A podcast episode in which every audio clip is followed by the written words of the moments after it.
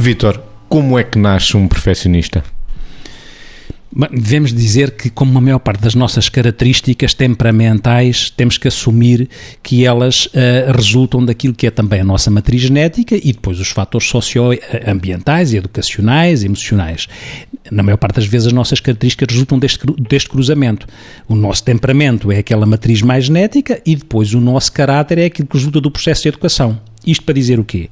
Para dizer que entre o temperamento e o caráter, que é o que faz a nossa personalidade mais assim ou mais de outra maneira, neste caso estamos a falar de perfeccionismo, dá jeito que no processo educacional nós consigamos identificar se aquele temperamento tem mais tendência a ser perfeccionista, porque se o for, e se nós, na educação dos nossos filhos ou dos nossos alunos, puxarmos muito em alguém que temperamentalmente é mais perfeccionista e fizermos muito uma avaliação daquilo que é que ele tem que fazer a coisa perfeita, de que o erro não é admissível, de que se cometer um erro é porque não é, boa, não é bom aluno ou não é bom filho. Se passarmos mensagens nest, destas, ou se estas mensagens, mesmo que não formalmente passadas assim, sejam entendidas assim, é evidente que estamos a contribuir para que enquistemos ou de, vamos dando consistência ao lado perfeccionista que pode ser mais patológico, porque isso significa que aquela pessoa que temperamentalmente era assim e que até que eventualmente devia ter uma educação mais descomprimida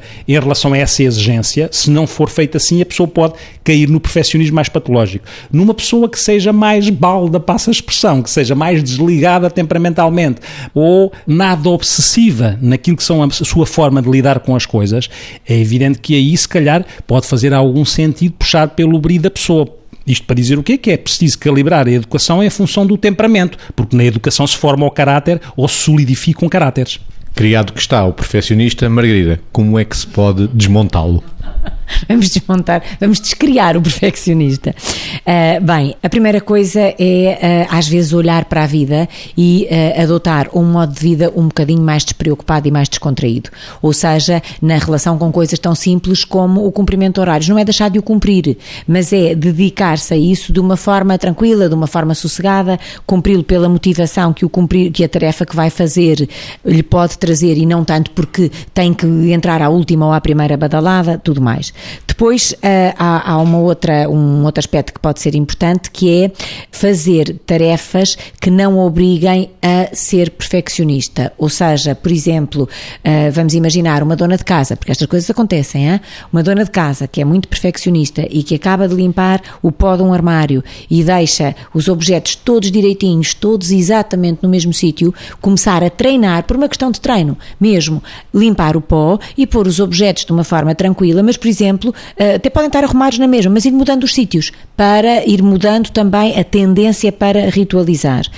Depois, a outra coisa que é importante é conscientemente ir transformando a relação com o erro. Ou seja, erro não é drama. Erro é não fonte de arrependimento, mas fonte de aprendizagem. E mais do que tudo, só não erra quem não age. Portanto, agir é compatível com o agir, o errar e depois corrigir o erro sossegadamente. Por outro lado, distinguir conscientemente também o tema da culpa do tema da responsabilidade. Ou seja, quando se faz alguma coisa que nos corre mal e que nos sai mal, a, a tendência de um perfeccionista é sentir-se culpado com todas as consequências negativas que isso traz. A pessoa pode elaborar até conscientemente, de facto fui eu que fiz, portanto a responsabilidade é minha, mas se eu aprendi que fazendo desta maneira deu este resultado, então não vou perder tempo com esta culpa, vou fazer melhor da próxima vez. E até falar destas coisas, às vezes no limite, há aspectos que têm que ser trabalhados em psicoterapia com estratégias uh, concretas, mas no limite falar destas destas coisas e falar destas coisas ao conseguir realizá-las assim, a pessoa vai se libertando desta carga que o perfeccionismo pode eh, vir a imputar.